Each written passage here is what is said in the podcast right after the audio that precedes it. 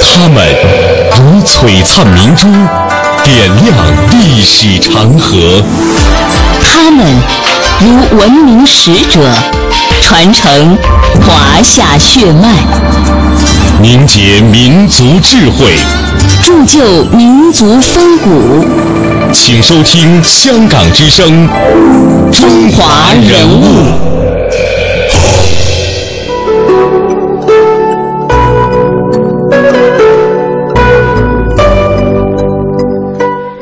读中华人物，启迪智慧人生。各位好，我是郑博。大家好，我是文艳。欢迎各位锁定中央人民广播电台香港之声数码广播三十二台的《中华人物》节目。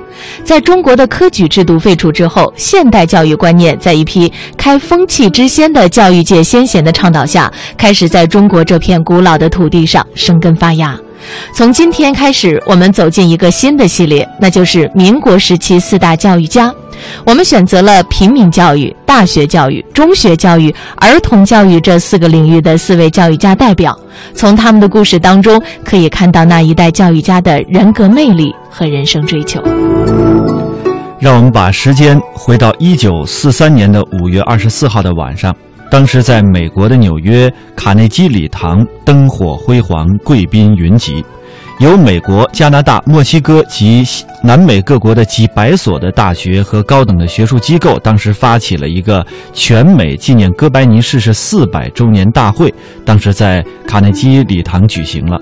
那么在这次大会的主席台上，耶鲁大学的校长安吉尔博士当时宣读了为人类做出革命性贡献的十大伟人的名单，这其中有爱因斯坦，有杜威，当然也有一位特殊的人物晏阳初。晏阳初是这十大伟人当中最年轻的一位，他也是唯一的东方人。他获得这一称号的理由是，他将中国几千年文字的简化，而且使之易读，使书本上的知识开放给以前千万不识字的心智，又使他的人民的领导者，应用科学的方法肥沃他们的土地，增加他们的辛劳的果实。那么，与大多数当时留美欧学的呃留学欧美的这个中国知识分子不太一样。作为民国初年的留美学生，晏阳初呢，不仅受到过中国儒家思想的熏陶，更深受基督教思想的影响。那么，在一九一八年的时候，晏阳初应美国基督教青年会的号召，前往了法国一战前线。当时呢，他是为二十万华工去服务。那么，在后来，晏阳初回忆到说，他到那儿啊。去本想呢是想教育华工的，但是没想到，华工却教育了他。可以说，晏阳初正是在这里开始了他献身平民教育的生涯。那么后来闻名于世的定县实验，就是从那个时候开始发端的。接下来，我们通过一段音频走进晏阳初。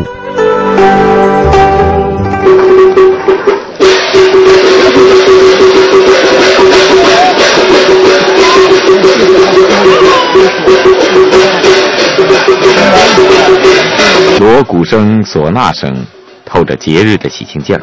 乡亲们走出家门，凑在一起看热闹。这是一支特殊的乡村锣鼓队。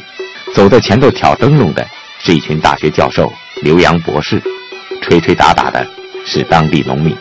刚开始到定县，晏阳初和他的同志们就是用这样的办法走乡串村，吸引着目不识丁的农民。灯笼上不是画着吉祥图案。而是闪烁着春夏秋天地人，在漆黑的夜里格外显眼。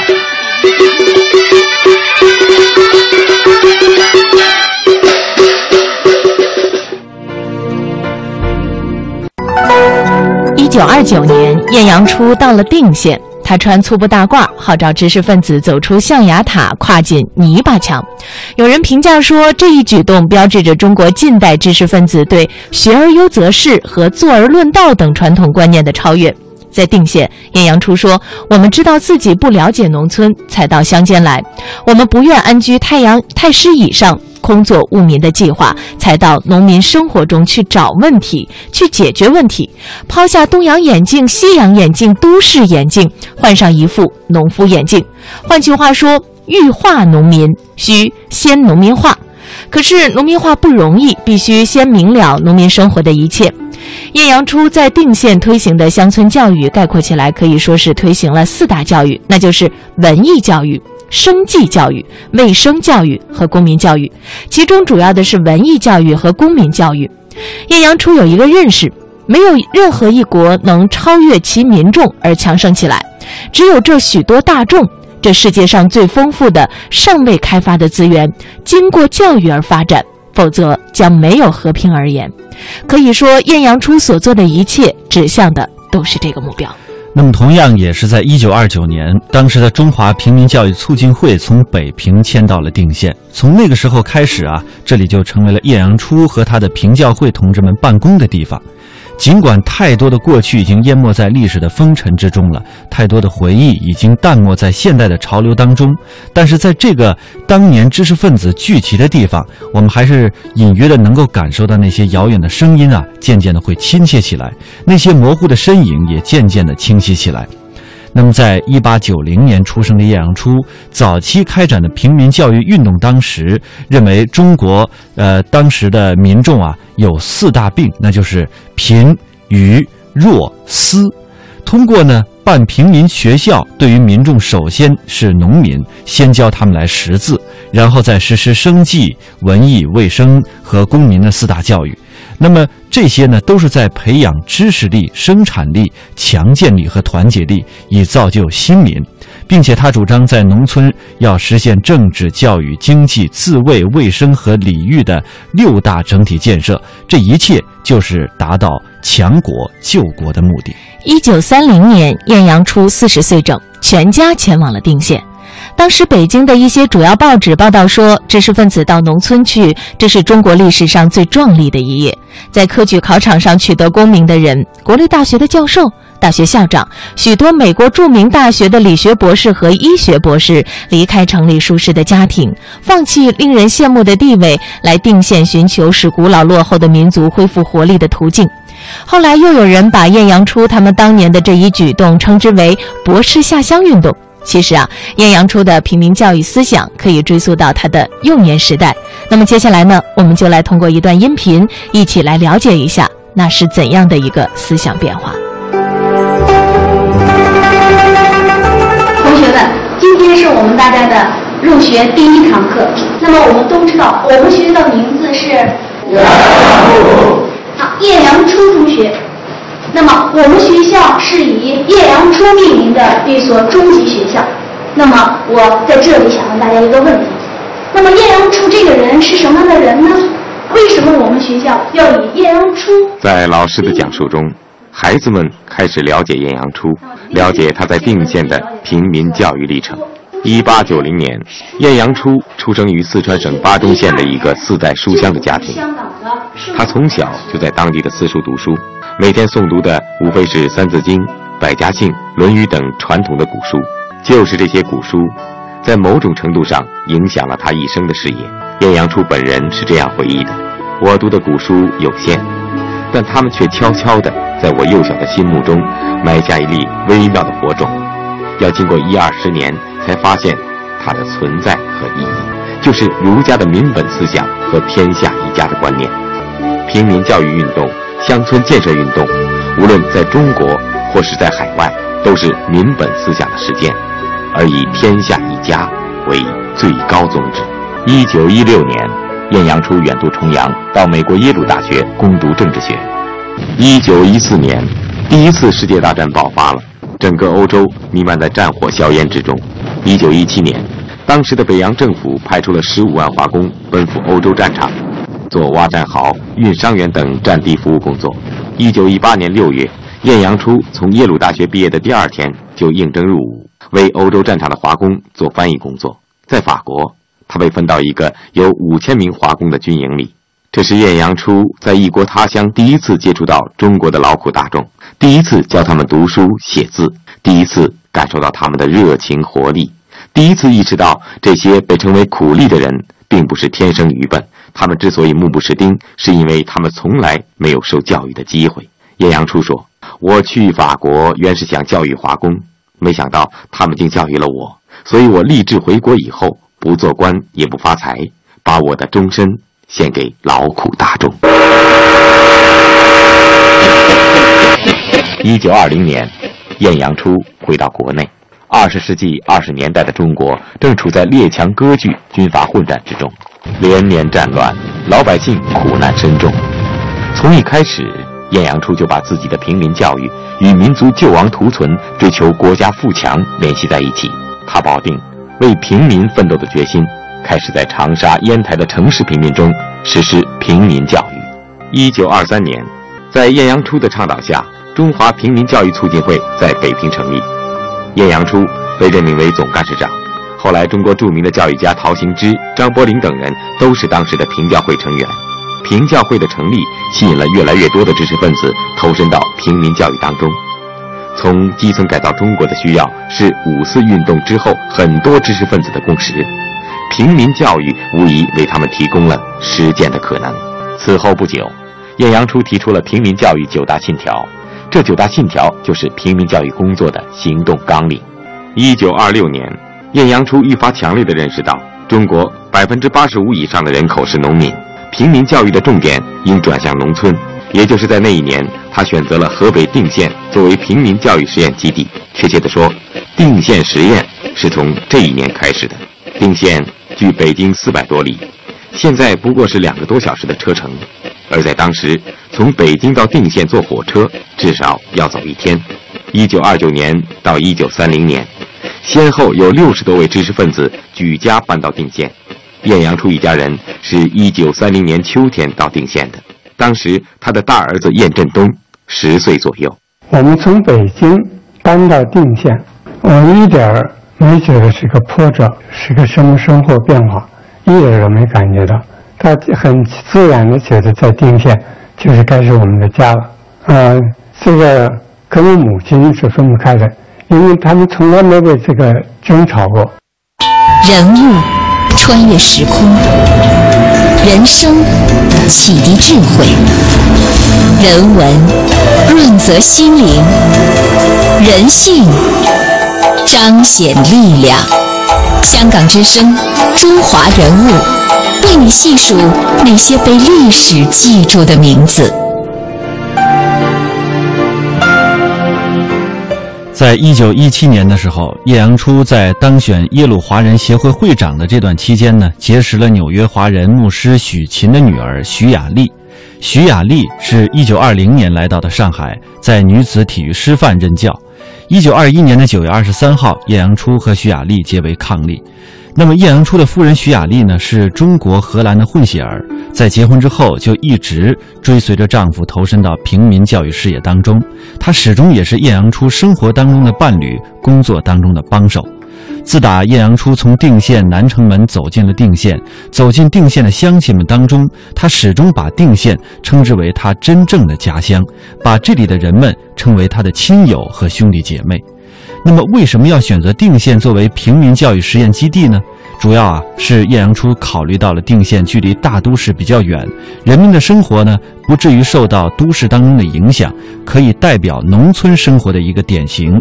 就是在这样一个落后贫困的小县城当中，一场除文盲做新民的运动当时开始了。在一九三零年的时候，随着知识分子陆续的到来，平教会在定县的机构也是日渐完善起来。定县实验工作那个时候全面展开了。当时的翟城村是平民教育的一个模范村，八十多岁的李路先老人当时就是平民学校的一位学生，至今啊他还清楚的记得当年平教会教给他的那首《农夫歌》。穿的头不衣，湿的家成盘。有里也走寒烟的儿头戴草帽卷，手拿能做鸡，日在田野间，手起老鼓一风寒，弓背高大如天，能是万笔一记那两卷。小呀呀小麻烦，自在车队难远。时风上京情十三，情十三，不要那河水闹天地间。平民学校在很多村子办了起来。明平民学校往往在明显的秋冬季节开课，明学制四个月，课堂就设在农家院里或是乡村寺庙里。为了便于学习，晏阳初和平教会同志们专门编了一本《平民千字课》，收录了一千多个最普通、最常用的汉字，还把一些生活知识、历史传说和救国济世的道理编入其中。当时，《平民千字课》由商务印书馆出版，总共发行了三百万册。在当时的农村，妇女认字的虽是少数，也算是平教会推动的一种新风尚。定县四百七十二个村子，总共办了四百七十所平民学校。弟弟，弟弟，弟弟，弟弟，妹妹，妹妹，妹妹，妹妹。陈志全年轻时曾就读于美国哈佛大学，获医学博士学位。一九三一年，在晏阳初的感召下，他辞去了当时中央卫生署官员的职务。从南京举家迁到定县，负责平教会卫生工作。在与晏阳初同时代的人当中，陈志乾恐怕是至今活着的唯一见证人了。晏先生呢，对这个科学他是很信任的。呃，只要有科学、有知识的人，呃，到定县去，他总是很优待啊，很关心，对吧？这这这，但是更多的还是要靠自己对农民有感情，让农民也愿意跟农民两个在一起，不嫌这这地方个苦，也不嫌这呃农民这个脏啊。这个问题呢，是要要还是要归根结到从严先生有一些思想了，灌输到我们这些知识分子的的头脑的去。晏阳初他们一家人住在定县城里的一个小院里，他最小的女儿就是在定县出生的。一九三零年，晏阳初与友人通信中写道：“现在，我们的大多数同事都与他们的家属居住在定县，形成了一个将近两百人的平民教育社会。我们的工作给‘回到人民中去’这句话注入了新的生命。”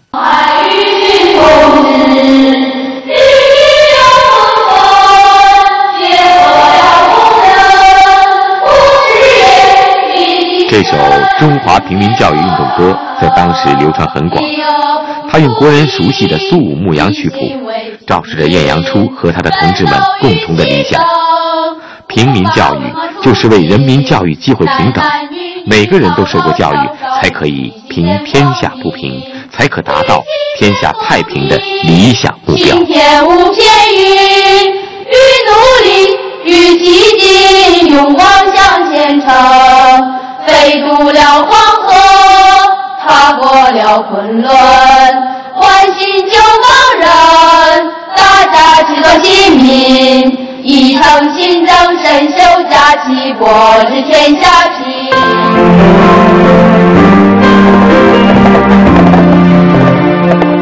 知识分子到农村的第一步是从学骑毛驴开始的。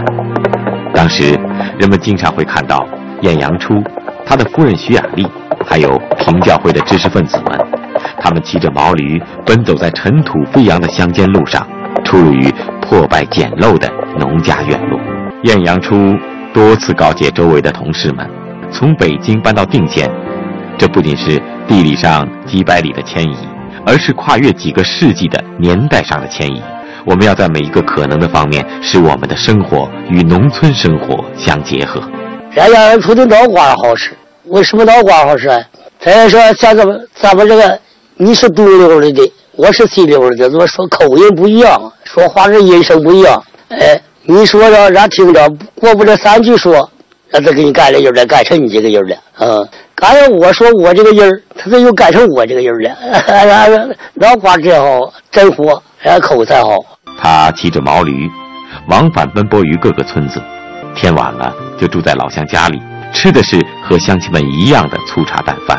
据史料记载，定县自掘井灌田以来，农民大都可以饱食暖衣，但生活甚为简陋。当时一位平教会工作人员回忆，定县有三多：风多、土多、乌鸦多。每当春天风沙蔽日、积土盈尺，到这里需有吃苦吃土的精神。以强国富民为最终目标的平民教育，其理想化的前景无疑是美好的。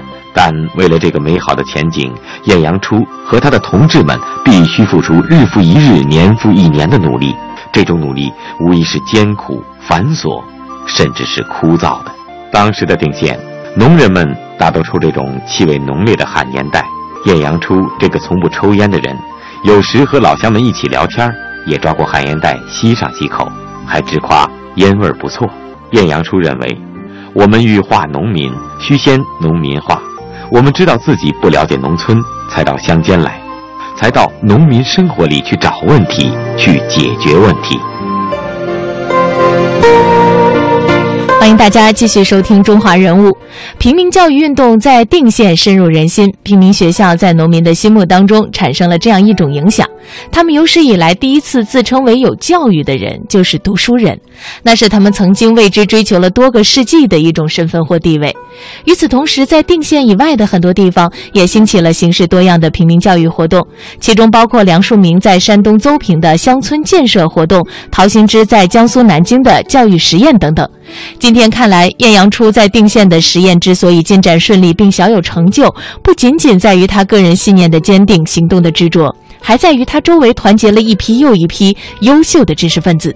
他们和晏阳初一样，胸怀报国之志，奋斗在贫苦的乡间，致力于劳苦大众的教育，探索着富国强民的道路。平教会办起了电台，每天放一次播音。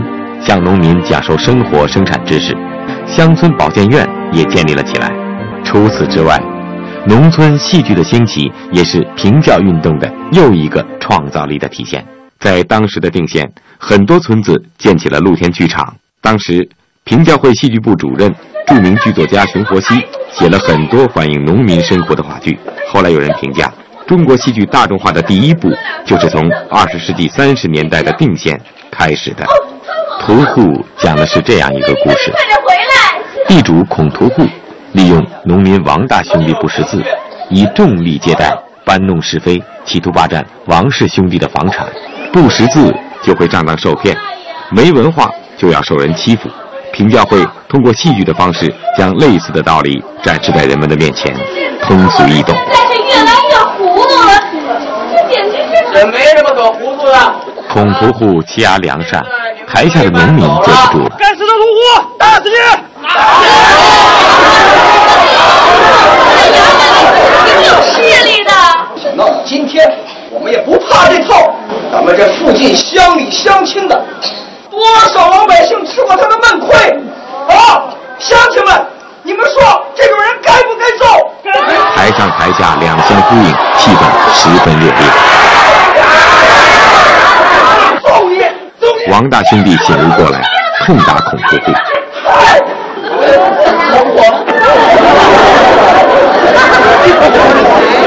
这怎么回事？走吧，跟我。戏的最后，巡警主持正义，逮捕了孔屠户。凭什么抓我？怎么还要我动手啊？来人，走。二十世纪三十年代，熊佛西曾在一篇元旦征文中写道。把戏剧看成消遣品的时代早已过去，真正的戏剧就是大众支配的、大众演出的、大众享受的。一切都似乎在顺利进行着，但乡村生活的艰苦、时局的动荡，也使得有些人的理想变得飘忽不定。他们不再坚持，中途退出了。这毕竟是少数，更多的人还是在艳阳初的带领下继续着定县的工作。在平教会推行的乡村建设中，最突出的一点就是科学简单化、农民科学化。他们从引进、培植优良品种、改良农具入手，提高农民的科学意识，改善农民生活的贫困。类似的改良体现在农村生活的各个方面。在翟城村，平教会开办了自己的农场。晏阳初在在定县的功劳最大呀，他功劳最大，怎么个最大法了？就好像那麦子长这么高，上头两三个粒儿子，他他接来的这个这个新式麦子，他全弄到弄到这个这个定县这边来了。麦子、棉花，原始的棉花小三瓣一点，现在进到大个儿的，一长多高，结好多的棉花。这是他在这，这个一般的都是改良，都是他能拿过来的。什么猪了、羊了、鸡肉了，各种的蔬菜了，都是他带过来的。在农场里，农学专家、教授们亲自示范，试验优良的农作物品种。每年秋天，他们还举办农产品展示会，小麦、棉花、蔬菜总是硕果累累，农民们看得心服口服。专家们在向农民讲授科学的育种知识、科学的种田养殖方法，在科学观念的带动下，定县农民勤奋劳作，收成逐年增加，日子逐年好转。一九三三年十二月十七日，《纽约星期日先驱论坛报》刊登了埃德加·斯诺定县之行的采访文章，其中写道：在那边田野里，一家人目不转睛地看着那块黄土地，有一块地已被整平，一个年轻人用他的锄头柄当笔，费力地写着：“在中国扫除文盲。”溯华夏五千年，英才辈出。激扬文字，书写风流；跌宕声韵，记录千秋；征战沙场，气吞山河。这里是香港之声，中华人物。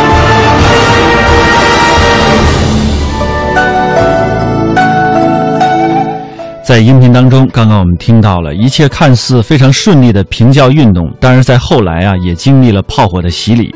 在这期间当中，也有少数的人因为生活的艰苦，还有战火的煎熬，离开了这片土地。但是，只有晏阳初开展的平民教育，他的初心始终未曾改变。中华人物被历史记住的名字，今天我们带您走进的是民国时期四大教育家当中的平民教育家晏阳初。也欢迎您在每天晚上七点三十分收听《中华人物》的重播。明天上午九点三十分，香港之声《中华人物》，我们再会。再会。